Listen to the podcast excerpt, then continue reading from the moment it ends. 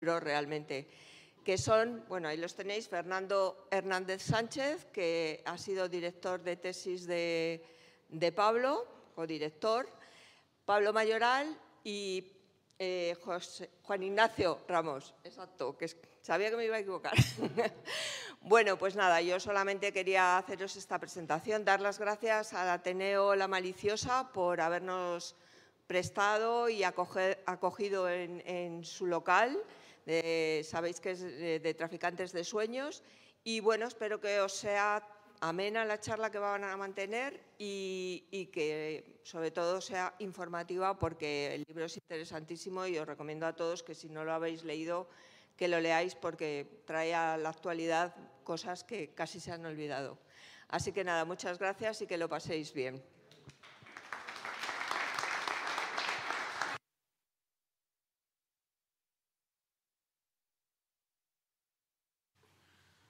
A ver, sí, se oye, ¿no? Bien. Bueno, pues yo también sumarme a, las gracias al auditorio y a, la, en este caso a la editorial y, al autor, además, por haberme permitido eh, colaborar con él, más que codirector de tesis, la verdad es que yo le he dicho muchas veces que yo he aprendido probablemente tanto como él, y a veces más de él, de lo que puede haber aprendido él de mí.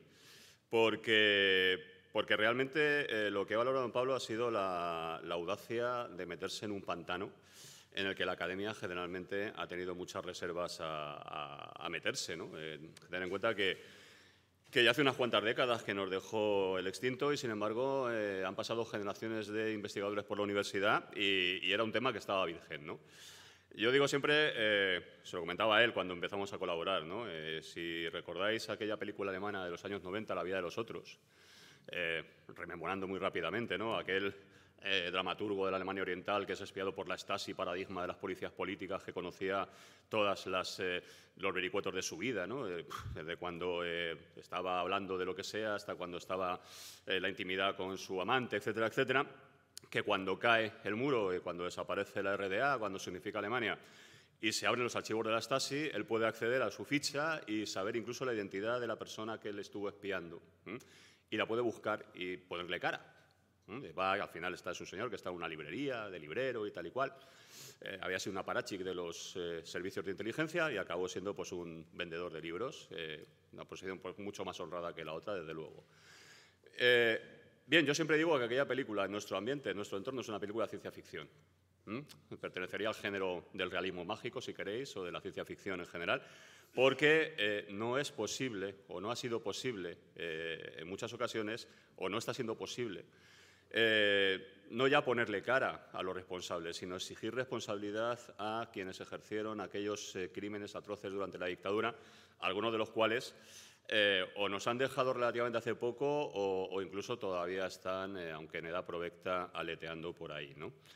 La verdad es que cuando Pablo me propuso el proyecto me pareció fantástico. Mm, quizá yo también es que soy un poco outsider, entonces no tenía o no tengo eh, responsabilidad directa en una facultad de historia, sino una que es eh, la educación un poco de segunda B y tal, ¿no?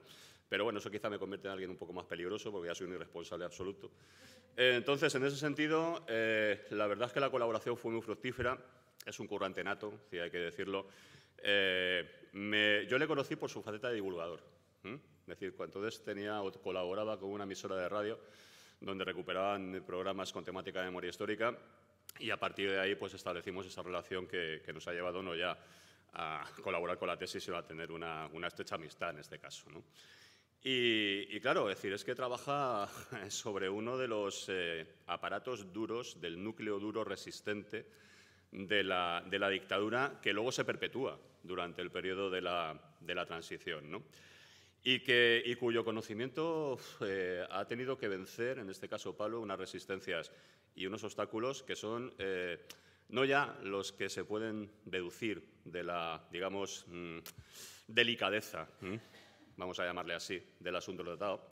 Eh, para ello que decir también ha colaborado con la colaboración entusiasta de las víctimas de aquella gentuza, eh, agrupadas, por ejemplo, en torno a la comuna y, y otros antiguos resistentes y presos políticos.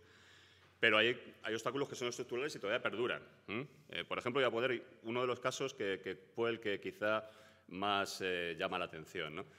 Eh, sé si ustedes sabrán que se puede acceder a los expedientes de los eh, miembros de las fuerzas y cuerpos de seguridad del Estado siempre que tengamos constancia de la fecha de su fallecimiento. Porque si tenemos constancia de la fecha de su fallecimiento, por ley, al pasar 25 años, sus expedientes pasan a ser de dominio público y pueden ser consultables. Claro, ¿eso qué suponía? Pues suponía que en un momento determinado eh, Pablo y yo también echando una mano de vez en cuando, nos dedicábamos, en lugar de a coleccionar los cromos del Real Madrid de la Liga 21-22, a la que están aficionado aquí mi amigo, estábamos coleccionando esquelas de hijos de puta que habían muerto hace 25 años. ¿Con qué intención? Con la de sacarles a la luz. ¿Qué ocurría? La sabía que sí, la sabía que no habían llegado y la sabía que, o digamos, hay fechas que no nos constan. Y por lo tanto, eh, por, extensión, por extensión y por privacidad de datos, eh, al final esos expedientes serán consultables 100 años después de la fecha de fallecimiento de la persona. Es decir, cuando se suponga que una persona nacida, por ejemplo, en 1930 ya no vive. ¿Mm? Claro, eh, y el caso paradigmático fue el caso de Roberto Conesa. ¿Mm? el expediente de Roberto Conesa pudo ser consultado por Pablo prácticamente cuando faltaban dos meses para la presentación de la tesis. Es decir, la tesis estaba cerrada, estaba redactada y estaba casi depositado, por lo menos el primer borrador, y nos faltaba una pieza central de todo el entramado, que era la figura del tipo que quizá más méritos hizo eh, para llevarse todas las recompensas de la represión política con las que le eh, adornaron. Y, en ese sentido, eh, la labor de Pablo ha sido fundamental para desenmascarar a toda esta gentuza, eh, ver cómo eran, cómo actuaban, quiénes eran, de dónde venían, lo que cobraban, lo mal pagados que estaban y lo mucho que se pegaban por las recompensas con los que les gratificaban por su trabajo extraordinario.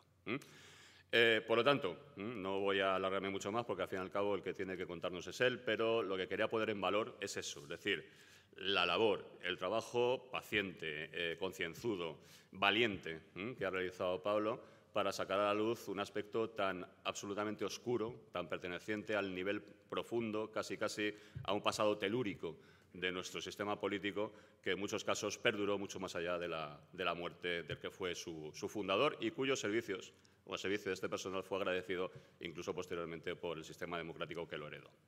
Así que mi felicitación, Pablo, y, ya sabes, estamos también para, para secuelas de todo esto.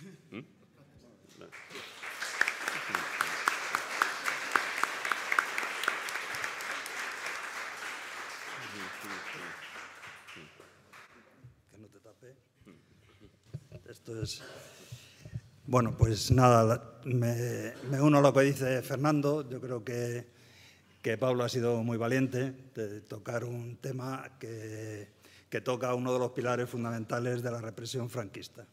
Represión franquista que no hay que olvidar y Pablo pues lo refleja así en todo, en todo el libro, pues que causó en una primera etapa pues 100.000 muertos, hasta el 39, me parece que, que, hablas, en una segunda etapa hasta el 52, pues fueron 50.000 fusilados. entonces parece que a partir de ahí pues la cosa se suaviza y bueno, yo siempre digo que claro, si ya se han matado a 100.000, esos 100.000 ya no pueden ser matados otra vez. Si ya se, se han matado a 50.000, pues tampoco puede, puede producirse otra vez esa, esa barbarie porque ya están muertos. ¿no? Yo creo que, que en definitiva la dictadura siempre eh, utilizó una represión adecuada a cada, a cada momento. ¿no? Quienes, bueno, me estoy metiendo en algunos berenjenales que no son de mi, incumbencia, digamos, son más de los historiadores, pero es un poco por hacer, por hacer una, una, visión de lo, que, de lo que era y la represión y por lo que a mí me toca, porque a mí me tocó la fase final del año 75, fase final en donde aparentemente algunos historiadores decían que, que había algunas cosas que habían cambiado. ¿no? Incluso hay un texto por ahí que, que habla, habla alguien del PC que dice, a pesar de los cambios, la represión seguía siendo la misma. Es que no cambió, no cambió. La, tortura era lo mismo, esta gentuza hacía lo que hacía, la tortura hasta la muerte, y, la utilizaba en lo que necesitaba. está, es decir, hay, digamos, en el libro refleja muy, muy bien. No voy a contar muchas cosas del libro porque espero que lo compréis y, os, documentéis bastante. Pero bueno, lo que fueron las luchas estudiantiles, pues bueno, pues Pablo refleja muy bien decir, cómo pues tiraron por la ventana a Rafael Guijarro y lo mataron en el año 67. Después mataron a Enrique Rubano en el año 69. Incluso en el año 74 tiraron también por la ventana a José Luis Cancho. O sea, eso fue para parar las luchas, digamos, estudiantiles.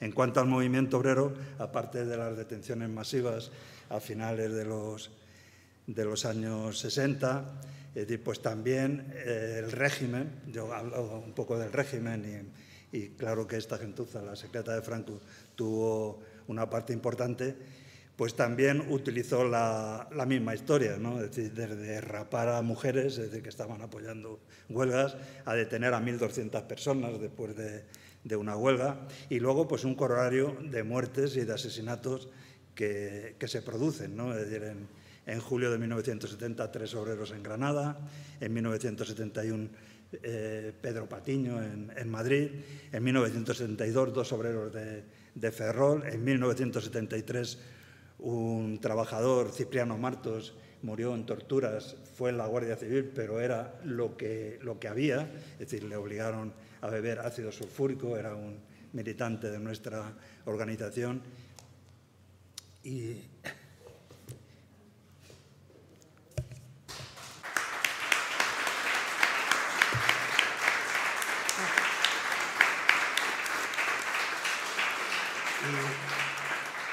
Y murió después de 15 días de agonía en un hospital de mala muerte de, de Reu.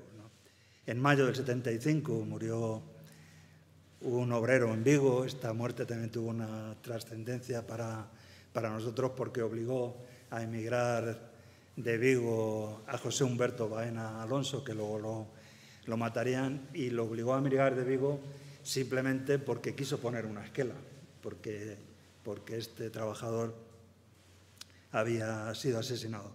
Con esto, un poco lo que quiero, lo que quiero decir es que, que el régimen, es decir, utilizaba en cada momento lo que, lo que necesitaba y lo que, y lo que era oportuno, ¿no?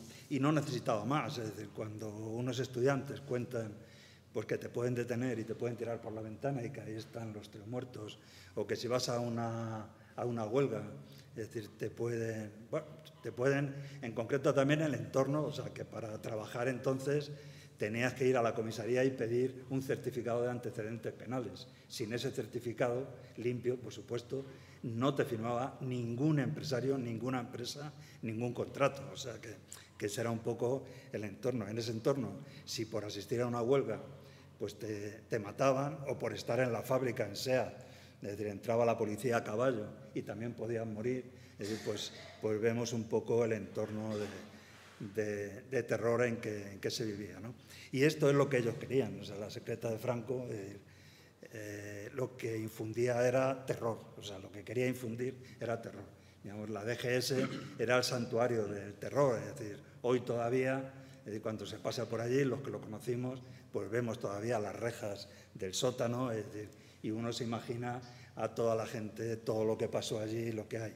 Entre, otras cosas, es decir, ahí no hay ni una sola placa que haga referencia a eso. Hay placas de la lucha del pueblo español contra los franceses, hay de los muertos por el COVID, hay mm, placa por los muertos de, los trenes de Madrid, pero en concreto lo que atañe a ese siniestro edificio no hay ninguna. Nosotros estamos ahora intentando mover el hecho de que como hay una remodelación de la Puerta del Sol, pues logremos por fin poner una, una placa eh, que, bueno, vamos a ver si lo conseguimos, pero no está, no está muy claro. Bueno, la verdad es que no, no quiero... No quiero enrollarme mucho.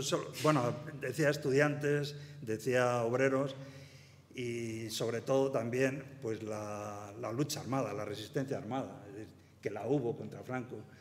Pues el otro día decía un amigo que casi no hubo ningún día en que no hubiera una lucha, una lucha armada, primero en la República, después en la guerrilla, y, eso se alargó, se alargó mucho. ¿no? Es decir, Cuando ETA mató a Melitón Manzanas, pues bueno, detuvieron a, miles de personas, es decir, se tuvieron que exiliar miles de personas de, de Euskadi, ¿no? Es decir, cuando eh, nosotros convocamos una manifestación en mayo del 73 y uno de estos policías murió en esos enfrentamientos, pues nos detuvieron por centenas, es decir, por, por centenas y, a base de torturas, es decir, pues fueron implicando pues, a mucha gente en la militancia de nuestro partido, en la militancia de nuestras organizaciones. ¿no?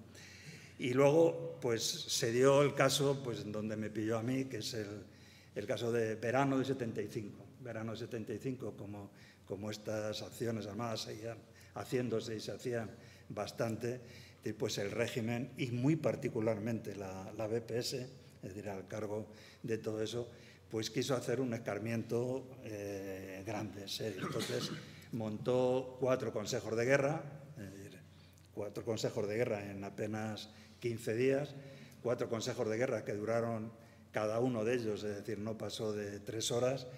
Eh, no hubo abogados defensores en un caso, por ejemplo, porque los, los expulsaron a todos a punta de pistola, en el caso del, segundo Consejo de Guerra de aquí de, de, Madrid. Bueno, pues en esos cuatro consejos de guerra que se dieron, en, como ya digo, en 15 días y que los hicieron a gente a la que habían detenido, pues apenas como a mí, es decir, apenas 15 días, 15 días o un mes o un mes antes, ¿no? en esos consejos de guerra que se pedían 13 penas de muerte, eh, dieron, o sea, promulgaron 11 penas de muerte y ejecutaron 5, de ellas. Eso fue en 1975. Ha hablado Fernando de, de Roberto Conesa, y Roberto Conesa fue uno de los que dirigió estos interrogatorios y los dirigió de la manera en que os estoy diciendo. O sea, sabían que iban a matar a gente y lo decían. Dice, esta vez no os vais a salvar como en los consejos de guerra del año 70. Es decir, y lo decían en cada uno de los interrogatorios y lo plasmaban en cada uno de, los, de, las, de las declaraciones. Incluso este, este Roberto Conesa recibió la, la medalla que lo cuenta que lo cuenta Pablo, la medalla más, más importante de, civil, no sé, la medalla del yugo y las flechas, y la recibió el 1 de octubre de 1975 de la mano del generalísimo, del generalísimo Franco. Eh, decir que, pues un poco ya por, acabar, porque supongo que luego podremos hablar de, de, alguna cosa más, que cada incremento de la represión que hubo, es decir, eh, llevó a una movilización cada vez más grande. O sea, si, reprimieron a los estudiantes con estos métodos, los estudiantes salieron a la calle y tuvieron que cerrar las universidades porque había mucha, mucha, mucha contestación. Eh, si mataron a muchos trabajadores, las, las comisiones obreras, la oposición sindical obrera que nosotros defendíamos entonces, pues seguían creciendo y las huelgas crecieron en el año 75 y crecieron en el año 76 de una manera grande. Incluso en el año 75 estas muertes que, que querían ser, digamos, un, escarmiento para todo, eh, no solamente no, no, lo evitaron, porque luego hubo mucho más policías que fueron, que fueron muertos, sino que además en esos días se produjo una de las grandes movilizaciones de Europa en repulsa de la, dictadura. ¿no? Es decir, hasta tal punto que Franco tuvo que, tuvo que hacer, o hizo la dictadura, hizo una pantomima de, manifestación en, eh, en, la Plaza de Oriente, que fue el último discurso de, de Franco, donde dijo aquello de lo que se arma o en Europa, pues a ellos les envilece y a nosotros nos, no, bueno, no sé cómo lo dijo, pero bueno, está por ahí en internet y lo podéis, y lo podéis hacer. Y se rompieron las negociaciones de entrada de España en el mercado común, 20 de los principales embajadores de España, o sea, del extranjero aquí en España salieron y se quemaron algunas embajadas, en concreto la, de Lisboa fue totalmente arrasada, ¿no? o sea que, la represión también conllevó, digamos, una movilización. Nada más quería acabar un poco, luego si queréis eh, hablamos un poco más, es decir, de, lo, bien que nos viene este libro, los datos, las cosas, es decir, para los que todavía perseguimos llevar ante la justicia a esta, a esta gentuza. ¿no? Eh, hay, una, hay una, en el libro también hay una parte, es decir, por ejemplo, de cara a Roberto Conesa, pues que Roberto Conesa se ha salvado pues, de, de artículos, se ha salvado de cosas por intervención, por ejemplo, una que se refleja ahí en el libro, por intervención directa de Milán del Bosch. O sea, que el, golpista mandó detener al periodista y lo impidió que se hiciera una serie en la, en la televisión. ¿no? Y en este sentido, pues está, por ejemplo, eh, eh, Fermín Espejo, que fue un militante de nuestra organización, que le puso a Conesa y a, y a gente que también está reflejado en el libro, le puso una una querella criminal por, por torturas. Y, ya un poco, pues, por decir, para también ver un poco el entorno de lo que pasaba. O sea, ese, ese juicio, eh, según Pablo, eh, está claro que, será así, se hizo en noviembre del 76 y, y, se anuló por incomparecencia, entre otras cosas, de Roberto Conesa. Noviembre del 76 nos lleva también a que diciembre del 76, un año después, la policía mataba a palos en una manifestación a Ángel Almazán. Digamos, este era, por un lado, es decir, estaban las denuncias de, de las torturas, es decir, y por otro lado, pues la policía seguía matando eh, gente. ¿no? El, mismo tipo tenía que presentarse en un juzgado, o sea, en un juzgado, un juicio, el 22 de enero de 1977. En este caso, bueno, pues le habían sacado del juicio y había otros que iban a condenar. Fue el 22 de enero del 77, al día siguiente mataban a Arturo Ruiz en una manifestación pro amnistía y un día más tarde mataban a Marilún Nájera y mataban a los cinco abogados de Atocha. ¿Entendéis un poco, digamos, pues, pues la la vivencia, lo que, lo que vivíamos entonces, lo que, lo que Pablo de alguna manera pues, se ha atrevido a, a sacar, es decir, con todo, con todo el riesgo que, que eso conlleva, ¿no? es decir, y, que, y que efectivamente lo que decía Fernando, eh, pues es que son muchos años sin que otros historiadores hayan dicho nada sobre el asunto, sobre un asunto tan, tan grave como este. ¿no? Es decir, por eso, pues mis felicitaciones a, Pablo por este, pues, por este libro tan, tan necesario y tan importante. Y luego ya hablaremos de la comuna, de la querella argentina o de lo que sea, pero por ahora, pues muchas gracias, Pablo.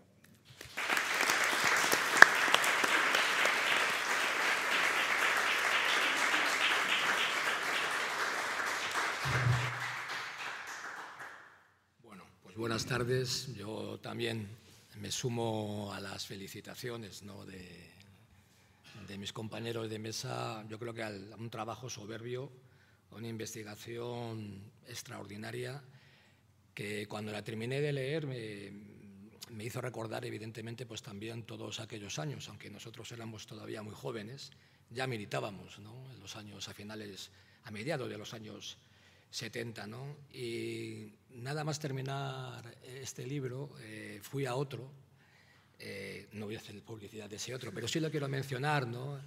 Un libro que también me conmocionó con su lectura, que fue un libro pionero, el de Alfredo Grimaldós, La sombra de Franco en la transición, que lamentablemente por algún motivo no se ha vuelto a, reeditar y, y, debería de reeditarse porque es un, es un testimonio vibrante de lo que realmente también en este libro se explica muy detalladamente, muy certeramente, y de algo además que explica muy bien en el epílogo Mariano Sánchez eh, Soler y que, y, que, y que, me gustaría leer brevemente como, como inicio las palabras que voy a plantear o que voy a transmitir. Dice así el epílogo, la investigación de Pablo Alcántara cubre un espacio que estaba vacío, la Brigada Político-Social, la Guardia Pretoriana del régimen franquista. Asunto sobre el que apenas hay bibliografía y si la hay, siempre muy sesgado o parcial. Se pregunta Soler, ¿cómo es esto posible después de 46 años de democracia? Y se responde, el autor, Pablo, aduce varias razones, el secretismo de los archivos, las dificultades para consultarlos, determinadas leyes restrictivas, Sin embargo, desde el punto de vista de quien esto escribe, existe una razón política por encima de todas. Es el precio de la transición. Yo estoy completamente de acuerdo con esta afirmación. Y ahí está el punto. O sea, después de 46 años, hemos tenido los escándalos recientes de los espionajes del, del, CNI, ¿no? Eh, estamos teniendo cómo se está de nuevo emergiendo todo, no, no ese Estado profundo, sino ese aparato del Estado que se ha transmitido intacto desde el franquismo hasta nuestros días porque no ha sido depurado. Está muy bien este libro y tiene además una apreciación, en mi opinión, muy sensata y muy seria y muy profunda, porque no nos habla solamente de un corte histórico, sino nos habla de todo un proceso histórico. Un proceso histórico que empieza en los años 30 en el Estado español, con una revolución social extraordinaria. Esa revolución social acaba aplastada, sí, por la oligarquía de este país, por los terratenientes, por los banqueros, por los empresarios, los mismos nombres que hoy dominan este país. Este genocidio es un genocidio de clase, porque a quien se aplasta, a quien se extermina, a quien se asesina, es a la clase trabajadora, a la flor innata de la clase trabajadora. Se dice, las cifras varían, 100.000 fusilados en la retaguardia, hay otras cifras, 50.000 hasta el 52, hay otras cifras, pero ya esas son suficientes. Y se instaura una dictadura de clase en nuestro país, una dictadura de clase, una dictadura bendecida por los grandes poderes económicos, bendecida por la Iglesia Católica, que jugó un papel además crucial en la Santa Cruzada, y posteriormente bendecida por los grandes poderes imperialistas de todo el planeta, empezando por Estados Unidos, porque Estados Unidos sostuvo, como muy bien explica Grimaldo en, en otros libros, uno de ellos la hacía en España, ¿no? sostuvo todo este periodo de dictadura. Y claro, lógicamente, una dictadura en la que hubo un engranaje represivo salvaje. Se trataba, obviamente, de aplastar a la clase trabajadora, que no levantara cabeza y que no intentara hacer lo que hizo en 1936, transformar la sociedad. Pero la dictadura no, no, no pudo. Y es verdad que la represión fue absolutamente salvaje, fue brutal. Bueno, aquí lo tenéis todo salvaje, o sea, tremendo, creo que, muchos conocéis, testimonios, gente cercana, familiares que fueron encarcelados, asesinados, torturados, exiliados. Yo provengo de una familia de militancia comunista desde la clandestinidad. Mi, mi abuelo entró en el Partido Comunista en el año 29, o sea que, que, que de algo sabemos de eso. Pero yo quiero resaltar otro punto importante, y es el siguiente. Lo ha dicho Pablo. A pesar de toda la represión, la dictadura no pudo contener el movimiento de masas que hubo en este país. Sí, un movimiento de masas formidable, que puso contra las cuerdas a la dictadura. Es más, la dictadura se extindió, se rompió, se resquebrajó. Sí, algunos dicen que es que el dictador murió, murió como eh, en la cama, para ningunear la lucha de clase de aquel periodo. Pero yo no estoy de acuerdo con eso. La dictadura estaba contra las cuerdas mucho más después de los acontecimientos de Portugal, de la Revolución de los Claveles. Estaba contra las cuerdas. Y es más, lo que verdaderamente temía aquí el gran capital no era que la dictadura estuviera contra las cuerdas, sino que su propio sistema estaba también contra las cuerdas. Y había que neutralizar, sabotear, evitar por cualquier, por cualquier medio que las cosas llegaran a más. Sí que hubo una revolución en el Estado español. Yo en esa época como muchos de los que estamos aquí presentes, bueno, algunos camaradas estaban en otra organización, en el PCML, en FRAP, yo estaba en las juventudes comunistas y militaba en el Partido Comunista. Y como yo, cientos de miles de militantes heroicos, ejemplares, que lo dieron todo, pero todo, y cuando digo todo, todo, la vida, el trabajo, porque fueron despedidos, el dinero, las herencias al partido. Pero me acuerdo del 14 de abril de 1977, cuando la dirección del Partido Comunista celebró, el Comité Central celebró su reunión para aceptar la bandera rojigualda y proclamar su fidelidad a la monarquía de Juan Carlos I. En la agrupación en la que yo militaba, estoy viendo ahí un amigo mío de la infancia que estaba conmigo en aquellos años, en la calle Elfo 112, se armó una tangana en la agrupación brutal. Una tangana impresionante cuando se puso, se colocó al lado de la bandera del partido la bandera de España, la roja igualda. Y al lado del retrato de Lenin se colocó el retrato de doña Sofía y de don Juan Carlos. Algunos de vosotros os, sorprenderá esto. Pero esta era la política del Partido Comunista en aquella época. La política que dio lugar a los pactos de la Moncloa. La política que sostuvo la ley de punto y final infame que se firmó en este país, la ley de amnistía de 1977. Y lo digo que para toda una generación de militantes, de luchadores, para la clase obrera fue mucho más duro en muchos momentos los golpes que recibíamos, los golpes morales que recibíamos desde nuestras propias filas que la represión. Porque la represión nos convencía de que el camino estaba claro. Por eso nos reprimían tan duramente y no nos paraban. Pero quien metió a la clase trabajadora de este país en casa, quien la desmoralizó, quien la empujó a abandonar la lucha en las calles, fueron aquellos que dijeron, no, no, no, no. Sé si os suena, porque últimamente lo escucho todos los días, por parte de algunos también, que querían asaltar los cielos y ahora no han renunciado a ello. No, no, no. La correlación de fuerzas no es favorable. Y por tanto tenemos que transigir con todo. Y sí, se transigió con todo. Con esa era el superministro de la transición, junto con Martín Villa, que era un demócrata de toda la vida, ¿eh? un falangista como Suárez, hombre moderno, aunque hizo su, su carrera política en el movimiento, pues claro. Y Juan Carlos I. Sí, aquí no hubo ningún referéndum, pero ¿para qué referéndum? Si el Comité Central del Partido Comunista dijo que Juan Carlos I era un rey legítimo y constitucional. ¿Para qué referéndum? Si la principal organización del movimiento obrero como comisiones obreras, y yo militaba en comisiones obreras desde, desde muy joven también, decía exactamente lo mismo. Digo esto porque creo que también hay que abrir ese debate, porque es un debate muy importante para la izquierda de este país. Es un debate que todavía pagamos hoy, porque ese aparato del Estado, por cierto, estoy en desacuerdo con que sea el aparato del Estado profundo. No, no, no. Aquí no hay un, estado de, un aparato del Estado profundo. Aquí hay un aparato del Estado. Y ese aparato del Estado, como lo estamos viendo todos los días, al servicio de una oligarquía españolista, centralista, reaccionaria y capitalista, es la que verdaderamente determina muchos de los acontecimientos que sufrimos todos los días. Y ese aparato no fue depurado, ese aparato se mantuvo absolutamente intacto. Los represores, los torturadores, los asesinos, los militares asesinos, los policías asesinos quedaron completamente impunes. Por cierto, este modelo de transición fue también luego inspiración para otros en otros países de América Latina, como en Chile.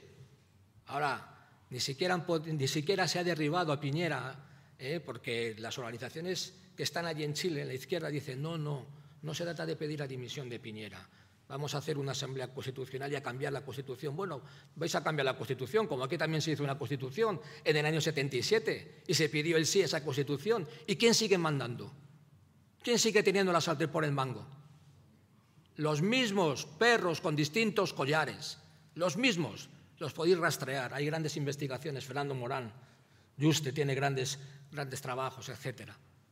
Y esta es una realidad objetiva también, que hoy padecemos. Lo estamos viendo. Mañana pasado, dentro de unos días, vamos a encontrarnos con el emérito de nuevo de vuelta a España, con todo su expediente fiscal limpio. Nos lo encontramos todos los días con respecto a Cataluña. Que el pueblo de Cataluña se levanta por la República, que pide su derecho a decidir, no os preocupéis. Represión al canto, ¿eh? el aparato judicial operando al máximo. Que hay una guerra imperialista que está desangrando Ucrania en estos momentos, no tampoco problema. El gobierno más progresista de la historia se cuadra con el imperialismo de la OTAN y se cuadra con Estados Unidos. Y mandamos armas a una resistencia que alguien intenta comparar a la resistencia antifranquista en España, una resistencia integrada por neonazis, el batallón Azov y compañía. Por eso, sí, este testimonio y este trabajo de investigación tan extraordinario es evidentemente un aldabonazo. Por supuesto para la academia, como bien ha dicho Fernando. Yo no soy historiador profesional, pero vaya, vaya crítica a la academia eh, que se puede hacer, que durante 46 años tenga que venir un historiador Nobel eh, de menos de 30, de 30 años quizás, 30 años para escribir este libro.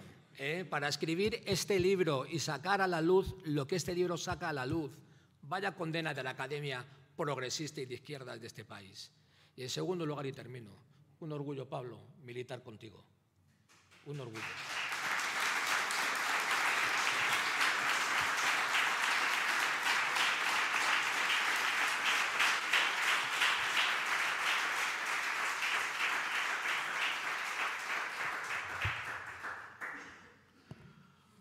Bueno, pues después de estas grandes palabras, no sé qué decir la verdad, pero bueno, muchas gracias a Pablo, a Fernando y a Juan Ignacio ¿no? por, por todo lo que me han dicho y bueno, a todos por venir, también a, bueno, Traficantes y al Ateneo por, por dejar este espacio. Y bueno, pues yo lo que quiero es un poco, bueno, la verdad que a mí me gusta hablar poco y que luego pues haya debate y hablemos, ¿no? Porque bueno, pues salen muchas cosas y demás.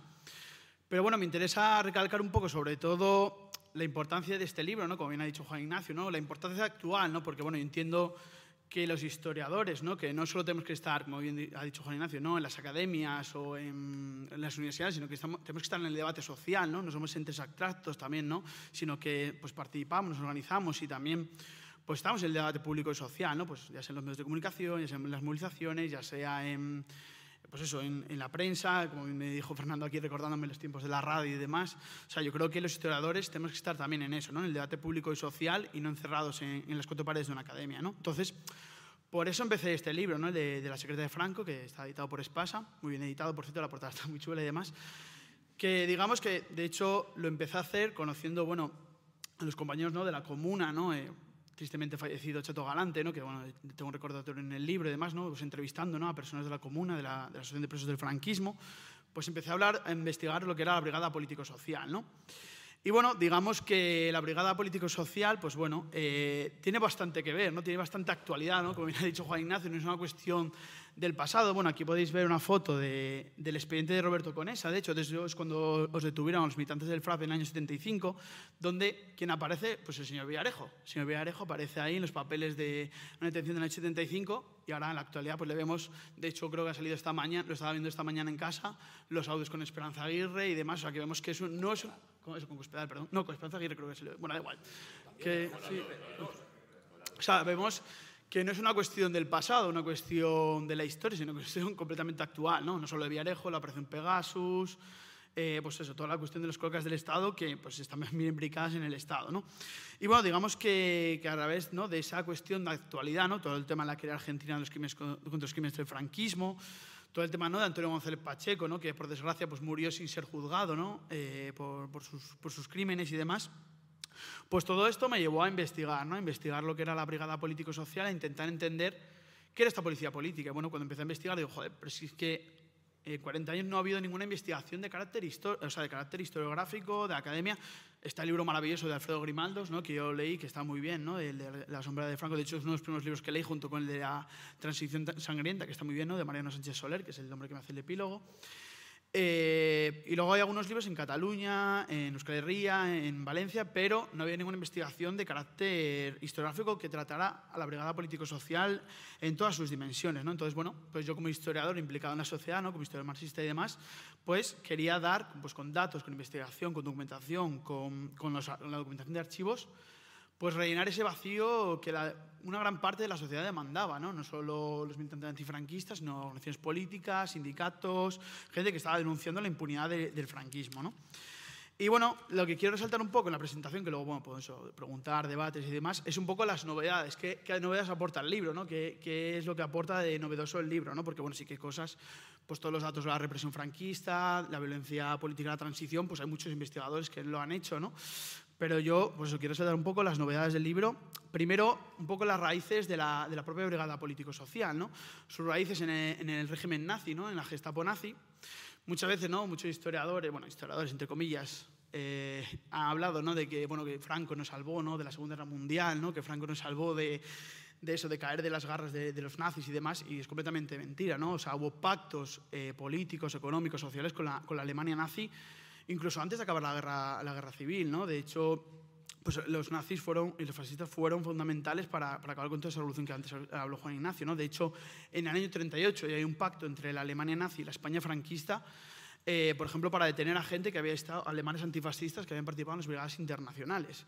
Y luego esta foto que aparece aquí en el PowerPoint es de la visita que hizo Himmler, que era el jefe de la Gestapo de España. En el año 40 eh, viaja y bueno, recibe autoridades policiales franquistas en Madrid, en Barcelona, en Toledo.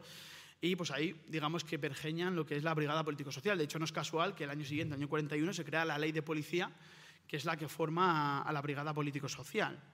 Y luego, por ejemplo, en el año 42 eh, se crea una ley, bueno, después la depuración de todo el aparato republicano y demás, en el año 42 se crea una ley por la que los policías tenían que estar adheridos al movimiento nacional. De hecho, a, la mayoría de policías, bueno, todos los funcionarios del Estado, les hacían un interrogatorio preguntándoles qué había sido su actividad política, pública, durante los años de la República.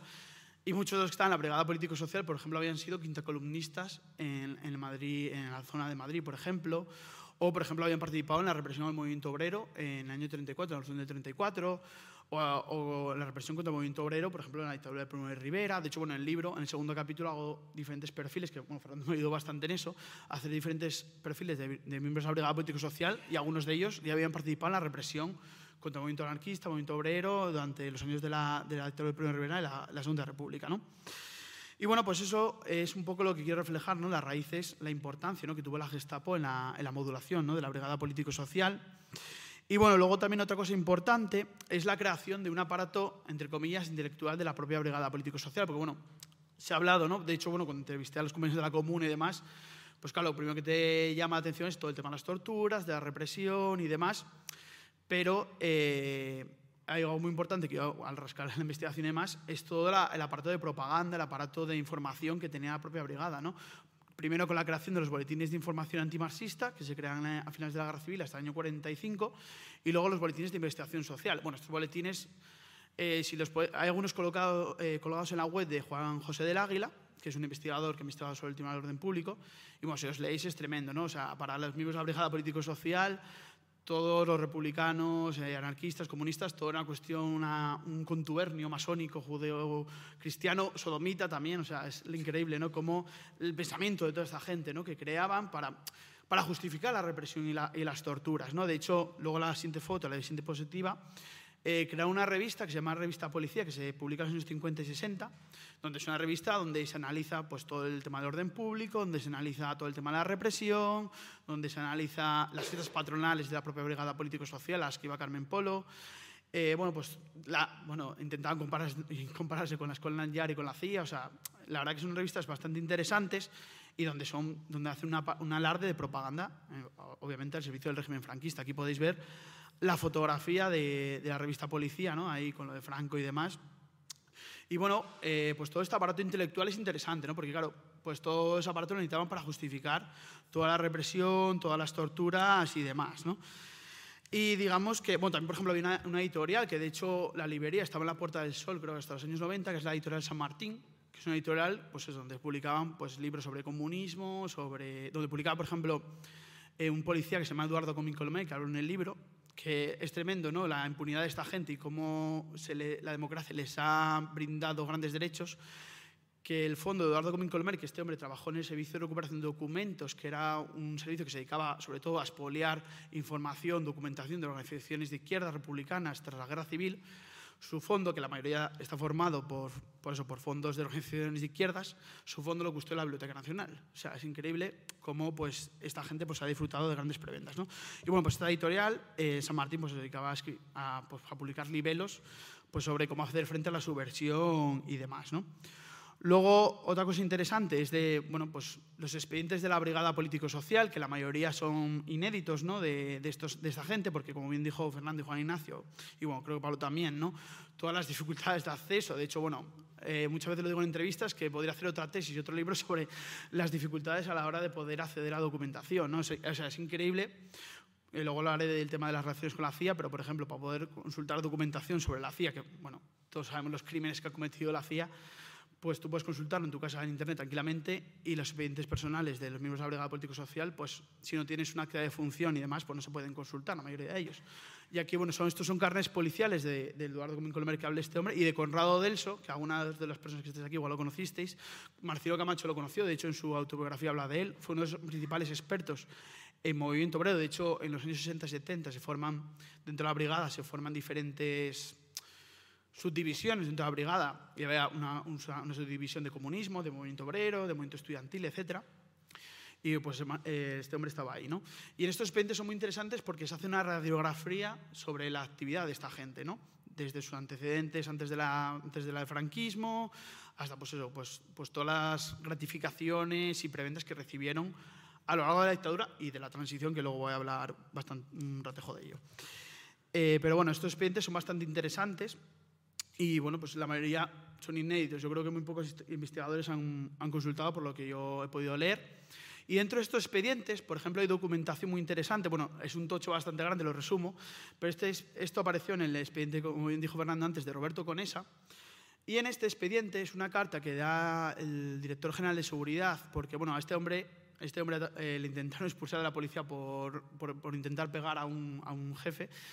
Y en este, en este expediente eh, lo que se explica es que Roberto Conesa era un gran policía y que se había infiltrado en organizaciones clandestinas. O sea que los propios dirigentes, porque bueno, muchas veces en testimonios y tal, pues se hablaba ¿no? que tenían en las universidades, en, los centros de trabajo que había infiltrados. Pero aquí se demuestra con documentación oficial que esta gente se infiltraba en organizaciones clandestinas, en sindicatos, en centros de trabajo. De hecho, intenté buscar, pero no encontré. Pero en el año 65 se reúnen varios miembros de la brigada, bueno, jefes de la Brigada Político-Social en Madrid para ver cómo hacer frente pues, al movimiento estudiantil, emergente y demás. Y una de las tácticas de los medios policiales para hacer frente a la brigada, perdón, al movimiento estudiantil era que la gente que salía de la escuela de policía, donde se formaban los miembros de la brigada político-social, pues era el infiltrarse, el infiltrarse en las asambleas, o sea, apuntarse a la universidad, infiltrarse en organizaciones clandestinas, en las asambleas de la universidad, etc. De hecho, Billy el Niño ¿no? Eh, fue uno de los que practicó esta forma de infiltración. ¿no? Y luego, bueno, la verdad que eh, eso, luego hablar de las relaciones con la CIA y el FBI, ¿no? En los años 50, ¿no? Digamos que Estados Unidos eh, eh, apoya, ¿no? Con, entusiastamente, ¿no? El imperialismo americano apoya entusiastamente al régimen franquista, ¿no? Ya no es un régimen antifascista, que, un régimen fascista que condenar, sino que es un aliado, ¿no? Frente a la, contra la Unión Soviética. Y digamos que las relaciones pues estrechas, ¿no? Las bases militares, relaciones económicas, etcétera. Y dentro de este contexto, pues, aparecen las relaciones con la CIA y el FBI, ¿no? Y digamos que varios miembros de la Brigada Político-Social viajan a Estados Unidos para recibir pues, cursos de instrucción policial, instrucción policial entre comillas, de tortura básicamente. Eh, de hecho, bueno, la foto de la primera de arriba es del expediente de Vicente Reguengo, que luego fue jefe de la policía en Madrid, donde el hombre este viaja a Estados Unidos para recibir cursos de instrucción policial en el año 57. Y luego la de abajo, bueno, voy a explicarlo después, eh, digamos que la Brigada Político-Social estrecha relaciones con la, con la CIA y con el FBI. Fueron unas relaciones tan, tan estrechas y tan profundas que en el año 53 el Senado McCarthy, que bueno, muchos lo conoceréis porque fue el famoso Senado de la caza de brujas contra los militantes comunistas en Estados Unidos, este hombre pide un informe a, a la Brigada Político-Social sobre Beria, que Beria era jefe de los servicios secretos con Stalin, que supuestamente, según ABC, estaba en España escondido. No es verdad, no es real, pero eh, es increíble ¿no? las relaciones tan profundas que tuvieron esta gente que pues, le llegan a pedir un informe a la propia Brigada Político-Social. Y la, información esta la encontré en, los archivos de, de, la CIA. ¿no? O sea, es, la verdad que es tremendo ¿no? y es algo de los aspectos más novedosos del libro. Y es algo en lo que hay que mucho que rascar, porque yo creo que eso no fueron relaciones esporádicas, sino que fueron mucho relaciones más profundas de lo, de lo que se cree. ¿no? Y bueno, eh, digamos que eso, que fue un aparato fundamental, ¿no? Esto, bueno, lo hizo el compañero Javier de, de Espasa, ¿no? Eh, estas fotos que están muy bien, ¿no? De, de, las diferentes técnicas de tortura, ¿no? De la Brigada Político-Social. Yo lo que quería demostrar con el libro, bueno, con tesis, con el libro, es la frase de Vázquez Montalbán, ¿no? Que hace en su diccionario, de, en el diccionario del franquismo, donde dice que la Brigada Político-Social fue la guardia pretoriana del franquismo, ¿no? Obviamente lo fue, o sea, fue el aparato fundamental de represión, sobre todo a partir de los años 50, 60. Digamos que la Brigada Político-Social fue, junto con la Guardia Civil y la Policía Armada, fue el primer contacto de muchos militantes antifranquistas contra, o sea, con la represión, con las torturas y demás, ¿no? Y bueno, digamos que esta brigada, perdón, eh, pero bueno, algo también fundamental de mi libro es, pues eso, entender cómo la oposición antifranquista hizo frente a la represión, ¿no? Porque Muchas veces cuando se habla del tema de la memoria histórica, se hace desde un relato como muy pues, lacrimógeno, muy personal o muy, pues eso, apelando a los sentimientos. Y yo creo que, como por ejemplo hacen muchos los convenios de la comuna y como hacemos nosotros, hay que recalcar la memoria política, ¿no? hay que recalcar la memoria de lucha, de movilización, ¿no? de cómo la oposición, a pesar de, de la represión, de las torturas, de, de, la gente sabía obviamente a lo que se enfrentaba. ¿no? De hecho, en los años 60, 70 se crean los manuales que aparecen aquí en la foto, ¿no? los manuales contra la policía y contra los tribunales, donde bueno, pues analizaba pues, cómo hacer frente a las torturas, cómo hacer frente a las detenciones, cómo quemar la propaganda. Y bueno, la, otra foto, como soy asturiano, pues bueno, voy a traer un poco aquí de Asturias. En el libro eh, hablo de bueno, un episodio muy interesante y muy desconocido, ¿no? donde se demuestra el cambio ¿no? de la oposición antifranquista, ¿no? de ese nuevo movimiento obrero, ese nuevo movimiento estudiantil que pierde el miedo a movilizarse contra la dictadura y, y pierde el miedo a enfrentarse a, a la represión, ¿no? que es el asalto a la comisaría de Mieres del año 65, donde entre mil personas según la policía y 5.000 personas según la oposición se enfrentaron, entre ellos las mujeres que jugaron un papel fundamental ¿no? en, la, en, la, lucha. ¿no? De hecho, pude entrevistar a algunas de ellas, por ejemplo, Anita Sirgo, que es una militante franquista muy conocida, que le raparon el pelo por participar en piquetes y movilizaciones en el año 63, en una época en la que el franquismo se vendía como un régimen de paz y prosperidad, pues se seguía rapando el pelo a mujeres.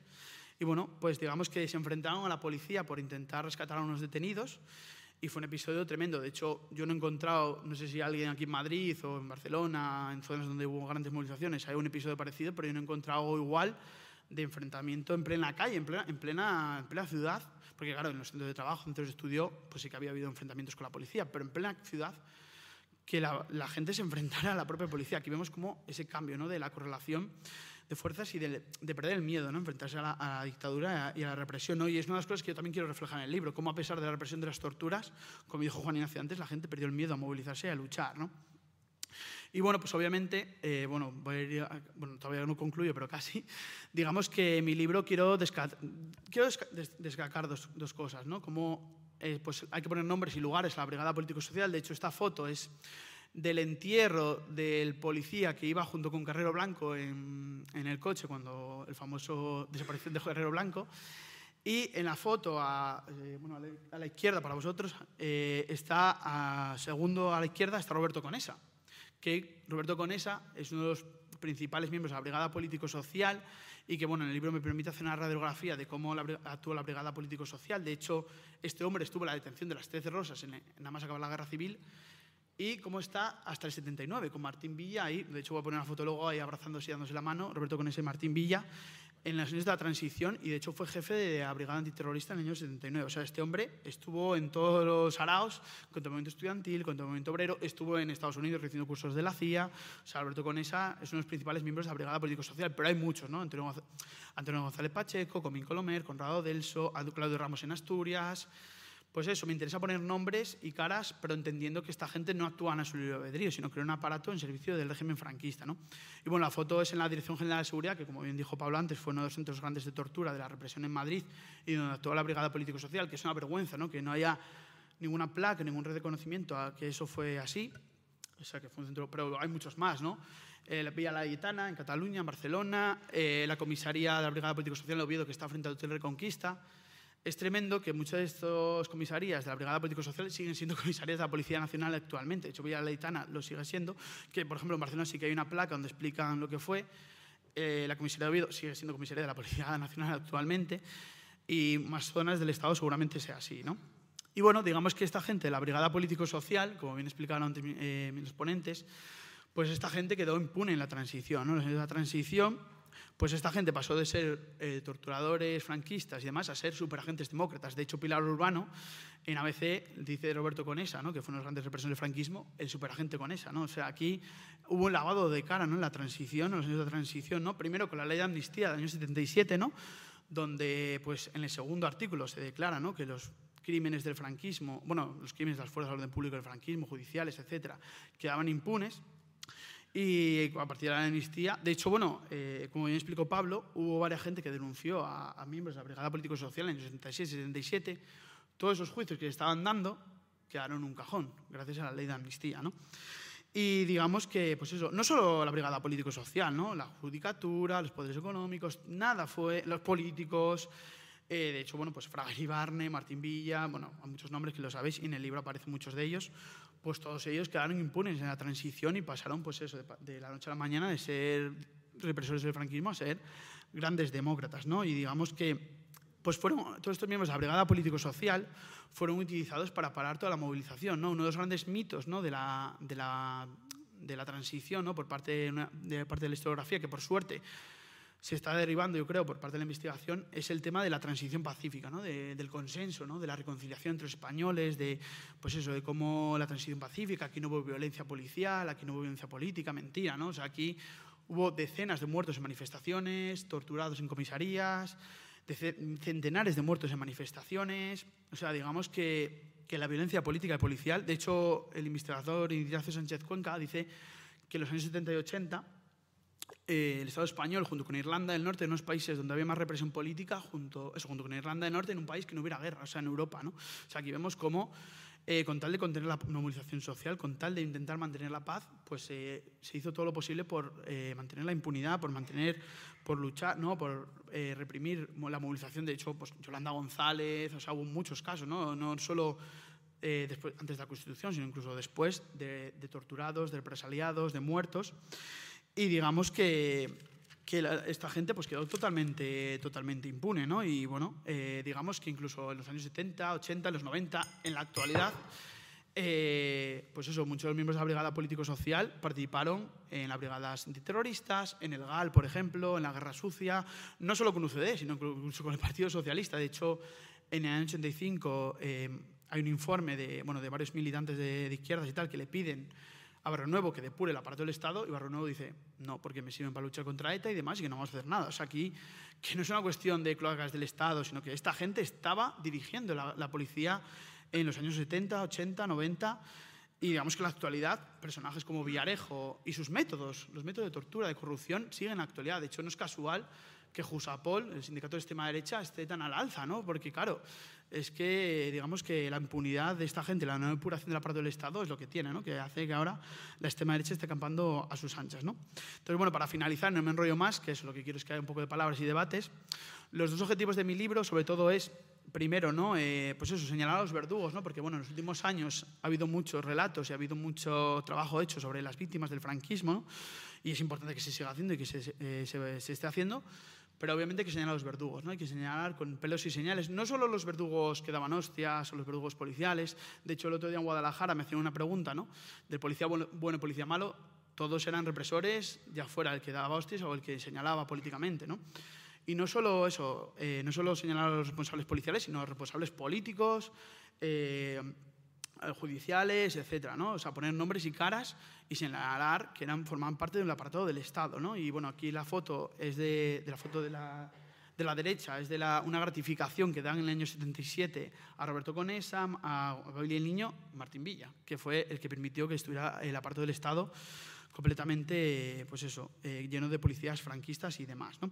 Y bueno, la otra cosa que quiero con mi libro es reivindicar la memoria de los luchadores antifranquistas, ¿no? reivindicar la lucha, ¿no? reivindicar la movilización social, ¿no? porque, pues eso, en los últimos años, con el tema de la memoria histórica, el renacer de la memoria, pues yo he visto que hay mucho, eso, mucho relato, ¿no? de, bueno, relato lacrimógeno sobre la represión, de lo malo que lo pasamos, y yo creo que es importante también reivindicar cómo, a pesar de las torturas, de la represión, de la cárcel, eh, la gente luchó, ¿no? la gente se movilizó, se crearon comisiones obreras, hubo huelgas, hubo manifestaciones, se conquistaron derechos, se conquistaron luchas.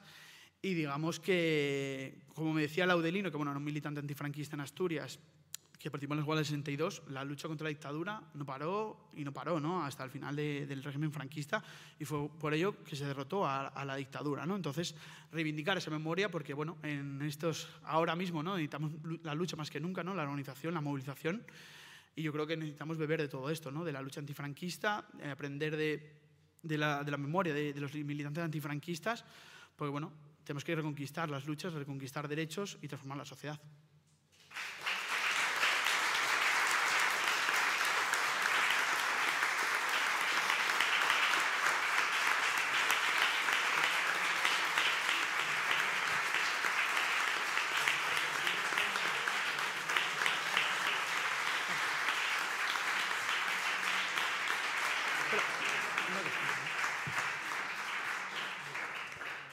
Bueno, eh, una cosa, eh, con esta foto voy a acabar todas las presentaciones. Es una foto del New York Times de lo de la asalto a comisaría de Mieres, que expliqué antes, que eso fue un acontecimiento tan importante que incluso salió en la prensa internacional. Y bueno, como soy asturiano, pues hay que reivindicar las luchas de allí, ¿no? que fueron importantes.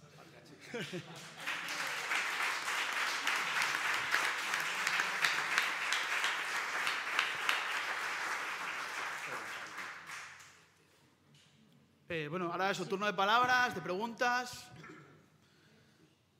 Eh, han pedido ahí la palabra atrás.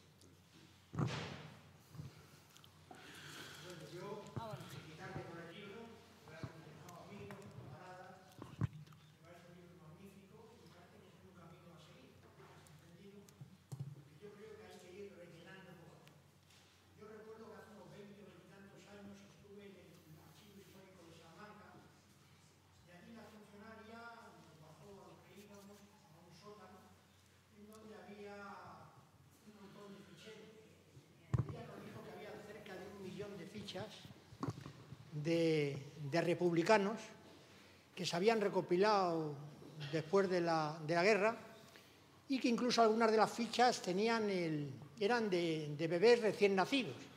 Porque quizás siguiendo la, historia de, Vallejo Nájera, del, del psiquiatra Vallejo Nájera nazi y fascista, pues consideraban que los hijos, los nietos, tenían el ADN de sus padres, de sus abuelos y que por lo tanto serían de izquierdas. Efectivamente, nos dijo también la funcionaria que esos archivos habían sido consultados hasta finales de los años 60 por la Brigada Político-Social.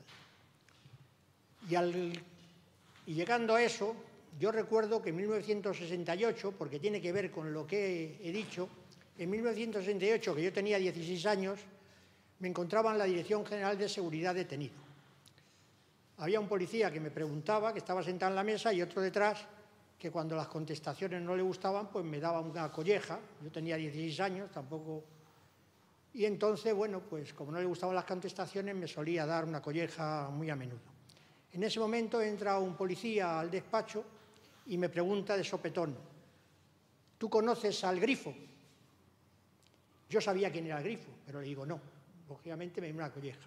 El grifo era mi padre, que había trabajado durante muchos años en construcciones aeronáuticas, había entrado a trabajar allí con 15 años, en 1928, y como para ir a Madrid, a Getafe, se colaba en los topes de los trenes, pues le llamaban a los que se colaban en el tope de los trenes, como eran trenes de vapor, le llamaban grifos. Y para no pagar, porque claro, les salía muy caro ir de Madrid a Getafe pagando el billete del tren todos los días, pues lo que hacía era subirse a los techos y tal. Mi padre se había afiliado allí a la CNT y luego se había afiliado también posteriormente a las Juventudes Comunistas. Me refiero que efectivamente eso tiene que ver un poco con el que esos archivos siguieron siendo consultados. A mí como pregunta me gustaría comentaros si habéis planteado en algún momento investigar sobre esos archivos, porque lo que es evidente es que esos archivos existen y yo he oído a poca gente hablar de esos archivos, que contienen al parecer cerca de un millón de fichas de republicanos, de republicanos o hijos o nietos de republicanos, que si habían bebés de hasta meses, pues lógicamente allí metían a todo el mundo. Esa es una de las preguntas que me gustaría que, sobre todo los historiadores, si van a entrar en esto, tanto Fernando como el, eh, como el compañero Pablo. Otra de las cuestiones es si en las investigaciones que has hecho has conocido a, una, a un policía que se llamaba Arrieta. Arriero. Arrieta, Arrieta.